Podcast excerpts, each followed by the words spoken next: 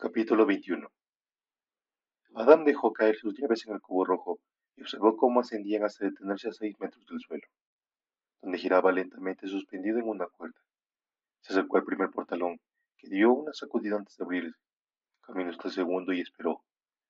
Packer salió por la puerta principal a treinta metros de distancia, bostezando y desesperándose como si acabara de despertar de una siesta en el patíbulo. Cuando el segundo portalón se cerró a su espalda, Packer estaba cerca. Buenos días, dijo cuando eran casi las dos de la tarde, la hora más calurosa del día. Por la mañana la radio había pronosticado alegremente que aquel día sería el primer día del año en que se alcanzarían los cuarenta grados. Hola, sargento, respondió Adam como si fueran viejos amigos. Avanzaron juntos por el camino de ladrillos hasta la pequeña puerta rodeada de hierbajos. Packer la abrió y Adam entró. Voy a por Sam, dijo Packer sin prisa alguna, antes de desaparecer. Las sillas de su lado de la verja estaban desparramadas. Habían dos de lado sobre el suelo, como si hubiera tenido lugar una pelea entre abogados y visitantes. Adam acercó una silla al fondo del mostrador, lo más lejos posible del aire acondicionado. Sacó una copia de la petición que había presentado a las nueve de aquella misma mañana. Por exigencia de la ley, ninguna solicitud ni recurso podía presentarse a un tribunal estatal antes de haber sido presentada y denegada ante un tribunal federal. La petición en la que estaba la Cámara de Gas había sido presentada al Tribunal Supremo de Mississippi, amparada en los estatutos estatales de reparación postcondenatoria. Tanto en la opinión de Adam como en la del Carney Goodman, era una simple formalidad. Goodman había trabajado en la petición durante fin de semana. En realidad, había trabajado todo el día del sábado, mientras Adam bebía cerveza y pescaba truchas con Win Ledner. Sam llegó como de costumbre con las manos esposadas a la espalda, la expresión en blanco y el mono rojo desabrochado hacia casi la cintura. El pelo gris de su pálido pecho brillaba con el sudor.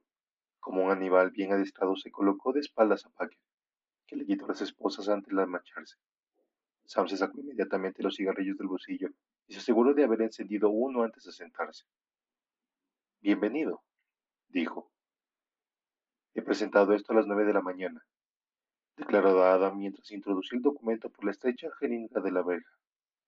He hablado con la secretaria del Tribunal Supremo de Jackson. Parece creer que el tribunal se ocupará de ello con la debida rapidez. No te quepa la menor duda, respondió Sam mirando a Adam, con los papeles en la mano. Tendrán mucho placer en denegarlo. Se le exige al Ministerio Fiscal una respuesta inmediata, de modo que el fiscal general ahora está trabajando a toda prisa. Estupendo. Veremos lo ocurrido en las noticias de la tarde. Probablemente ha invitado a las cámaras de televisión a su despacho mientras preparan la respuesta. Adam se quitó la chaqueta y se aflojó la corbata.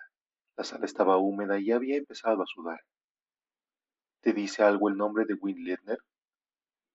Sam dejó el documento sobre la silla vacía y dio una fuerte calada. Sí, ¿por qué? Respondió mientras expulsaba una prolongada columna de humo hacia el techo. ¿Hablaste con él alguna vez? Sam reflexionó unos instantes antes de responder, y como de costumbre, lo hizo con cautela. Tal vez, no estoy seguro. Sabía quién era en aquella época. ¿Por qué? Me ha encontrado con él durante el fin de semana. Ahora está jubilado y dirige un embarcadero para pescar truchas en el río White. Tuvimos una larga charla. Muy interesante. ¿Y se puede saber qué has conseguido? Todavía cree que alguien trabajaba contigo. ¿Te ha facilitado algún nombre? No. Nunca tuvieron a ningún sospechoso, o por lo menos eso dice. Pero tenían a un soplo que trabajaba para Dogan que le contó a Ledner que el otro individuo era alguien nuevo, que no formaba parte de la pandilla habitual. Suponían que era otro estado, y muy joven, y eso era todo lo que sabía Ledner. ¿Y tú te lo crees? No sé qué creer. ¿Qué importa eso ahora? No lo sé. Podría facilitarme algo que esgrimir para intentar salvarte la vida. Solo eso. Supongo que estoy desesperado. ¿Y yo no lo estoy? Me agarro lo que puedo, Sam, y procuro llenar las lagunas. ¿De modo que en mi versión hay lagunas? Eso creo. Lenner dice que nunca dejó de tener dudas, porque no encontraron ningún rastro de explosivos cuando registraron tu casa. Además, Tú no tenías antecedentes de haber utilizado ello. Dice que no parecías el tipo de persona que lanzara su propia campaña de atentados. ¿Y crees en todo lo que dice Lerner? Sí, porque tiene sentido. Deja que te pregunte algo. ¿Qué harías si hubiera otra persona? ¿Qué harías si te falsitaran un nombre, dirección, número de teléfono, grupo sanguíneo y su análisis de orina? ¿Qué harías con esa información? Ponerme a chillar como un loco. Presentaría un montón de recursos y apelaciones. Movilizaría la prensa y te convertiría en víctima prostitutaria. Intentaría sancionalizar tu inocencia, con la esperanza de que alguien, como algún juez del tribunal de apelación, se percatara de ello. Sama sintió lentamente, como si aquello fuera perfectamente absurdo y previsible. No funcionaría, Adam, respondió cautelosamente, como si hablara con un niño. Me quedan tres semanas y media. Conoces la ley. Es demasiado tarde para alegar lo que hizo un fulano tal cuando nunca se ha mencionado al personaje en cuestión. Lo sé, pero lo haría de todos modos. No funcionaría. Deja de intentar encontrar ese desconocido. ¿Quién es? No existe. Sí que existe. ¿Por qué estás tan seguro? Porque quiero creer que eres inocente, Sam. Es muy importante para mí. Ya te he dicho que era inocente. Yo coloqué la bomba, pero no tenía intención de matar a nadie. Pero, ¿por qué colocaste esa bomba? ¿Por qué colocaste bomba en casa de los Pinder, en la sinagoga y la inmobiliaria? ¿Por qué cometías atentados contra inocentes? Sam se limitó a fumar, con la mirada en el suelo. ¿Por qué odias, Sam? ¿Por qué te resulta tan fácil odiar? ¿Por qué te enseñaron a odiar a los negros, a los judíos, a los católicos y a cualquiera que no fuera como tú? ¿Te lo has preguntado alguna vez? No, ni me propongo hacerlo. De modo que simplemente tu forma de ser, tu carácter, tu personalidad, al igual que tu altura o el azul de tus ojos, algo con lo que naciste y que no puedes cambiar. Te lo transmitieron en los genes tu padre y tu abuelo, fieles miembros del clan, te lo llevarás con orgullo a la tumba, ¿no es cierto? Era un estilo de vida, el único que conocía. Entonces, ¿qué ocurrió con mi padre? ¿Cómo no lograste contaminar a Eddie? Sam aplastó la colilla en el suelo y se apoyó sobre las codos. Se fruncieron sus arrugadas en la frente y alrededor de sus ojos. La cara de Ama estaba exactamente delante de la rendija, pero no le miraba. De modo que me ha llegado el momento. Ahora toca hablar de Eddie, dijo con la voz muy suave y hablando todavía con más lentitud. ¿En qué te equivocaste con relación a Eddie? Por supuesto, no tiene absolutamente nada que ver con la fiscalización de gas que me están organizando. Nada que ver con los recursos y apelaciones, abogados y jueces, reformas y aplazamiento. Esto es perder el tiempo. No seas cobarde, Sam. Cuéntame en qué te equivocaste respecto a Eddie. Le enseñaste la palabra sambo, le enseñaste a odiar a los niños negros, intentaste enseñarle a quemar cruces o a combinar con bombas. Lo llevaste a su primer linchamiento. ¿Qué hiciste con él, Sam? ¿En qué te equivocaste? Eddie no sabía que yo formaba parte del clan hasta que estaba en el instituto. ¿Por qué no? ¿No estarías avergonzado de ello? ¿No era motivo de gran orgullo para la familia ser parte del clan? No era algo de lo que habláramos. ¿Por qué no? Tú eras de la cuarta generación de los Kegel que pertenecía al clan con raíces en la guerrilla civil o algo por el estilo. ¿No fue eso lo que me contaste? Sí. Entonces, ¿por qué no te sentaste junto a Eddie y le mostraste fotos de la familia? ¿Por qué no le contaste al acostarse historias de las habilidades de los Keijan, cuando circulaban de noche con sus máscaras que ocultaban sus valientes rostros, incendiaban las cabañas de los negros? Ya sabes, batalitas, de padre e hijo. Te repito que no era algo de lo que habláramos. Cuando fue mayor, ¿intentaste reclutarle? No, él era diferente. ¿Te refieres a que no sentía odio? Sam se inclinó hacia adelante y tosió. Esa tos honda y ronca de los fumadores empedernidos. Se le enrojeció la cara con el esfuerzo que hacía para respirar. La tos emperió escupía en el suelo. Se puso de pie y dobló la cintura con las manos en las caderas, moviéndose para cortar la tos. Por fin lo logró, Se enderezó y respiró con rapidez. Volvió a escupir, se relajó y aspiró lentamente. El ataque había terminado y su rostro recuperaba la palidez habitual. Se sentó frente a Adam y dio una enorme calada, como si su tos no estuviera relacionada con el tabaco. Se tomó su tiempo mientras respiraba hondo y se aclaraba la garganta. Eddie era un niño sensible, dijo con la voz carrasposa. Lo heredó de su madre. No era afeminado. En realidad, era tan fuerte como cualquiera. Cerca de nuestra casa había una familia de Samos. Agregó después de una larga pausa y otra prolongada calada. ¿Te importaría que los llamáramos negros, Sam? Ya te lo he pedido en otra ocasión. Discúlpame. Había una familia africana en nuestra finca, los Lincoln. Él se llamaba John Lincoln y trabajaba para nosotros. Vivía con una mujer y tenían una docena de hijos naturales. Uno de ellos tenía la misma edad que Eddie y eran inseparables, amigos íntimos. No era inusual en aquella época. Uno jugaba con los vecinos más cercanos. Aunque te cueste creerlo, incluso yo tenía amiguitos africanos. Cuando empezaron a ir a la escuela, Eddie se disgustó muchísimo porque se iba en un bus y su amiguito africano en otro. Recuerdo que Eddie estaba siempre molesto porque no podían ir juntos a la escuela. Aquel niño se llamaba Quince. Quince Lincoln. No podían esperar a llegar a casa para jugar juntos en el campo.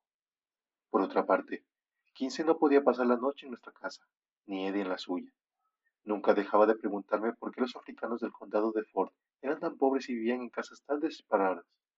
No tenían ropa bonita y eran tantos hermanos. Realmente sufría y eso hacía que fuera diferente. Al hacerse mayor, todavía aumentó su simpatía por los africanos Intenté hablar por él. Claro que lo hiciste. Procuraste tenerle los puntos sobre las sillas, ¿no es cierto? Intenté explicarle cómo eran las cosas. ¿Por qué? La necesidad de mantener las razas separadas. No tiene nada de malo que las escuelas sean iguales, pero separadas. No tiene nada de malo las leyes que prohíban la mezcla de razas. No tiene nada de malo mantener a los africanos en su lugar. ¿Cuál es su lugar? bajo control. Dejas que corran a lo loco y fíjate en lo que ocurre. Crímenes, drogas, sida, nacimientos ilegítimos, el desmoronamiento general de la textura moral de la sociedad. ¿Qué me dices de la proliferación nuclear y de las abejas asesinas? ¿Sabes a lo que me refiero? ¿Qué ocurre con los derechos básicos? Conceptos radicales como el derecho al voto, el derecho a utilizar los servicios políticos, el derecho a comer en restaurantes y hospedarse en hoteles, el derecho a no ser discriminado en la vivienda, el trabajo y la educación. ¿Te pareces a Eddie? Me alegro. Cuando terminó la enseñanza secundaria, hablaba de ese modo. Se quejaba de los malos tratos que recibían los africanos. Se marchó de casa cuando tenía 18 años. ¿Le echaste de menos? Supongo que al principio no. Siempre nos peleábamos, Sabía que yo pertenecía al clan y me odiaba profundamente. Por lo menos eso decía. De modo que para ti el clan era más importante que tu propio hijo. Sam bajó la mirada al suelo y Adam escribió algo en su cuaderno. El aparato de aire acondicionado traqueteaba. Estuvo a punto de pararse y por un momento dio la impresión de que iba a dejar de funcionar. Era un buen chico, dijo suavemente Sam. Solía pescar a menudo y eso era la gran actividad que por compartíamos. No tenía un viejo bote y pasábamos muchas horas en el agua pescando crapis, bremas y a veces lubinas. Luego creció y dejó de gustarle. Se avergonzaba de mí, por supuesto, eso me dolía. Él esperaba que yo cambiara, y yo esperaba que él viera la luz, como todos los demás jóvenes blancos de su edad. Nunca ocurrió. Nos distanciamos cuando estuvo en el instituto. Entonces empezó esa basura de los derechos humanos y luego ya no hubo esperanza alguna. ¿Participó Eddie en el movimiento? No, no era estúpido. Puede que simpatizara con sus ideas, pero mantenía la boca cerrada. Había suficientes judíos y radicales del norte para remover la olla. No necesitaban ninguna ayuda. ¿Qué hizo cuando se marchó de casa? Alistarse en el ejército. Era una forma fácil de abandonar la ciudad y alejarse de Mississippi. Estuvo tres años ausente y cuando regresó lo hizo con una esposa. Vivían en Clayton y apenas nos veíamos. De vez en cuando hablaba con su madre, pero a mí casi no me dirigía la palabra. Estábamos entonces a principios de los sesenta y el movimiento africano empezaba a cobrar ímpetu. Había muchas reuniones del clan, mucha actividad, sobre todo más al sur. Eddie se mantuvo alejado, era callado, nunca tenía mucho que decir. Entonces nací yo. Tú naciste más o menos cuando desaparecieron aquellos activistas de los derechos humanos. Eddie tuvo la desfachatez de preguntarme si estaba involucrado. ¿Y tú lo estabas? Claro que no. Tardé más de un año en enterarme de quién lo había hecho. Pertenecían al clan, ¿no es cierto? Efectivamente. Te alegraste de lo que asesinaran. ¿Qué tiene que ver eso conmigo, con la cámara de gas y en 1990? ¿Sabía Eddie que estabas involucrado en los atentados? Nadie lo sabía en el condado de Fort. Habíamos permanecido bastante inactivos. Como ya te he dicho, la mayor parte de la actividad tenía lugar al sur, alrededor de Meridian. Y tú estabas impaciente por participar de lleno. Necesitaban ayuda. Los federales habían infiltrado hasta tal punto en la organización ya no se podía confiar en nadie. El movimiento de los derechos humanos crecía como una bola de nieve. Había que hacer algo. No me avergonzó de ello. ¿Quién se avergonzaba era Eddie? ¿No es cierto? Sonrió Adam mientras movió la cabeza. Eddie no sabía nada hasta el atentado de Kramer. ¿Por qué lo involucraste? No lo hice. Sí que lo hiciste. Le ordenaste a tu esposa que viajara a Cleveland con Eddie para recoger tu coche. Le convertiste en encubridor. No olvides que yo estaba en la cárcel. Estaba asustado y nadie lo supo. Fue inofensivo. Puede que Eddie lo viera de otro modo. No sé cómo lo veía Eddie. Cuando salí de la cárcel, había desaparecido. Todos os habías marchado. No volví a verle hasta el día del funeral de su madre, cuando entró y salió sin decir una palabra a nadie. Dijo mientras se frotaba las arrugas de la frente con la mano izquierda y se la pasaba luego por el cabello. Mientras miraba a Adam por la rendija con la expresión de tristeza y los ojos ligeramente húmedos. La última vez que vi a Eddie, se subía al coche junto a la iglesia después del funeral. Tenía prisa. Algo me dijo que no volvería a verle. Estaba allí porque su madre había muerto, y supe que aquella sería su última visita. Ya no tenía ninguna razón para volver.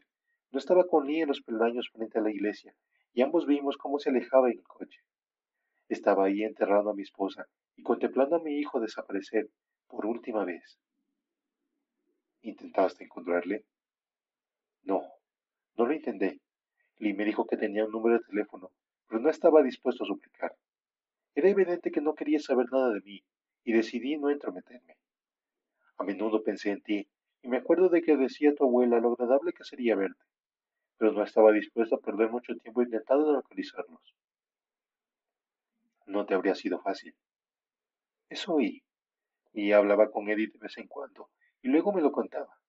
Parece que no parabais de moveros por toda California. Pasé por seis escuelas en doce años. ¿Por qué? ¿Qué hacía Eddie? Diversas cosas. Se quedaba sin trabajo y nos trasladábamos porque no podíamos pagar el alquiler. Entonces mi madre encontraba un trabajo y volvíamos a trasladarnos a otro lugar. Luego papá se enfurecía por alguna razón con mi escuela y me sacaba de allí. ¿Qué clase de trabajo hacía? En una ocasión trabajó para correos hasta que lo despidieron. Los amenazó con un pleito y durante mucho tiempo mantuvo una pequeña guerra privada contra el servicio postal. No pudo encontrar a ningún abogado dispuesto a ocuparse del caso y se limitó a mandarles un sinfín de cartas abusivas. Siempre tuvo un pequeño escritorio con una vieja máquina de escribir y cajas llenas de documentos que consistían en posiciones más valiosas. Cada vez que nos trasladábamos, cuidaba enormemente de su oficina, como él la llamaba. No había gran cosa, pero era lo único que le preocupaba y lo protegía con la vida. Recuerdo muchas noches cuando intentaba dormirse y oía aquella maldita máquina que no dejaba de teclear a todas horas. Odiaba al gobierno federal. Ese era mi chico. Pero creo que por otras razones, un buen día tuvo problemas con Hacienda, lo cual siempre me pareció curioso porque no ganaba lo suficiente para pagar tres dólares de impuestos. De modo que se le declaró la guerra a los recaudadores como él los llamaba, y eso duró muchos años. En una ocasión, el Estado de California anuló su permiso de conducir porque no lo había renovado, ya que lo infringió toda clase de derechos civiles y humanos.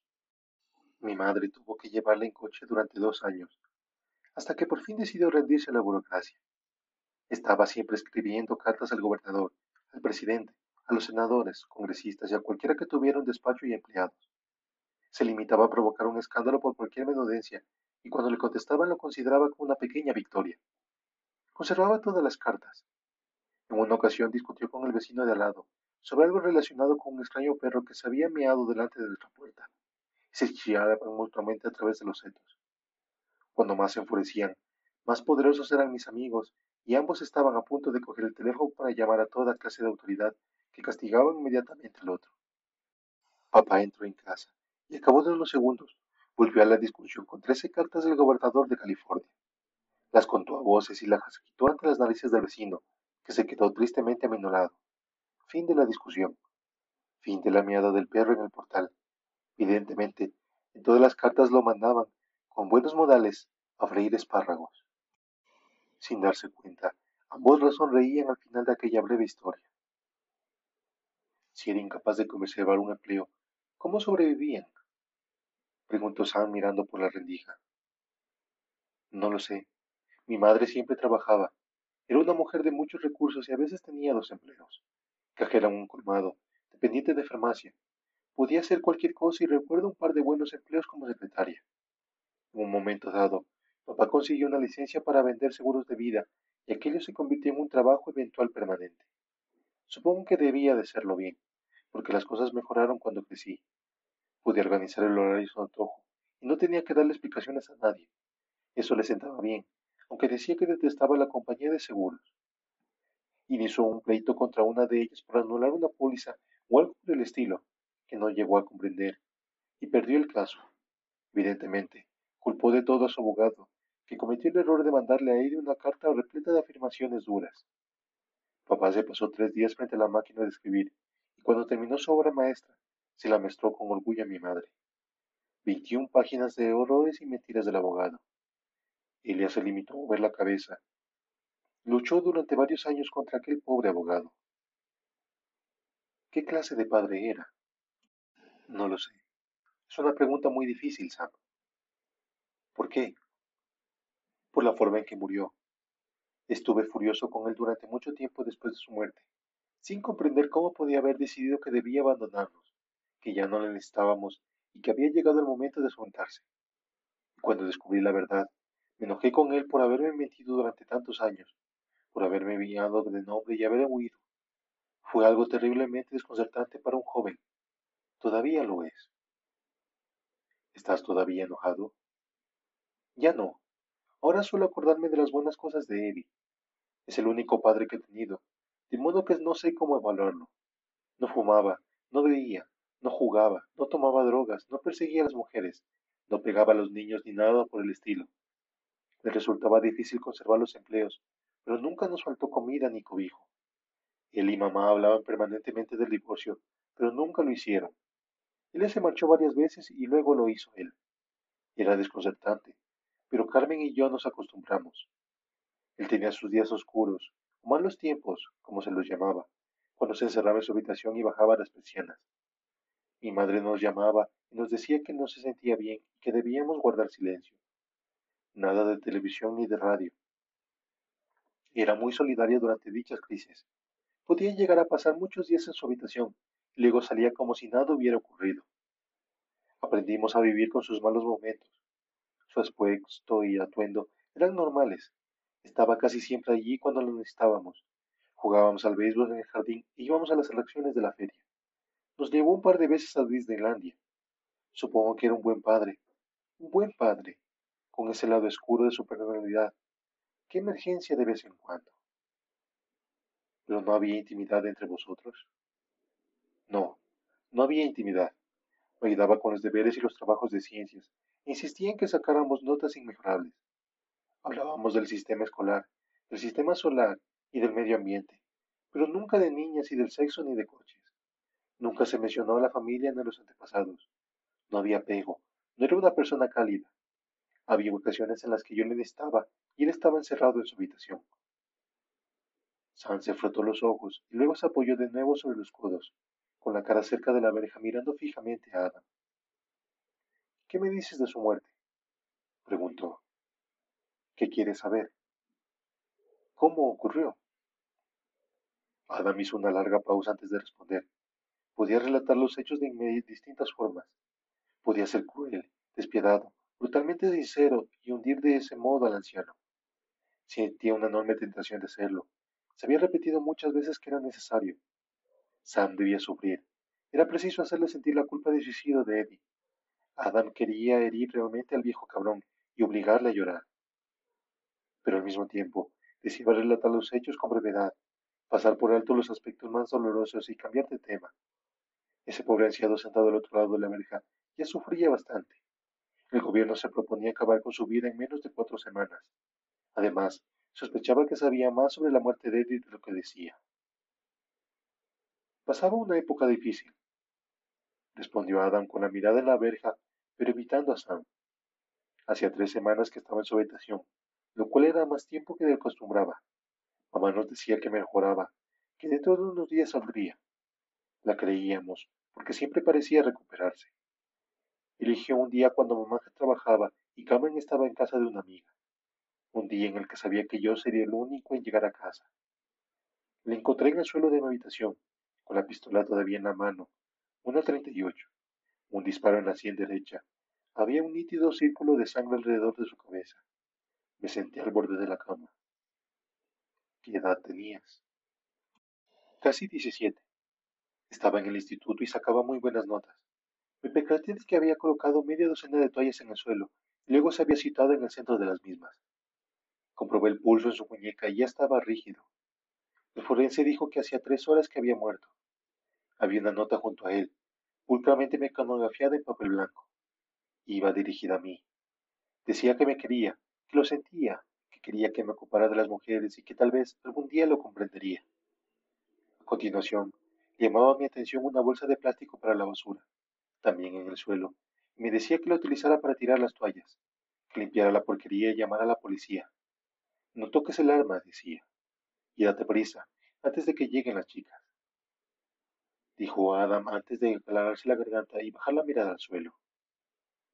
De modo que hice lo que me pedía y llamé a la policía. Estuvimos solos quince minutos, solos él y yo. Él estaba tumbado en el suelo y ya acostado sobre la cama, mirándole. Empecé a llorar y llorar, y a preguntarle por qué, cómo, qué había ocurrido y otras mil preguntas.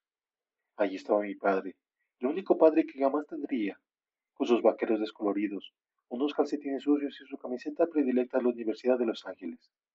Del cuello para abajo podía haber estado durmiendo, pero tenía un agujero en la cabeza y sangre seca en el cabello.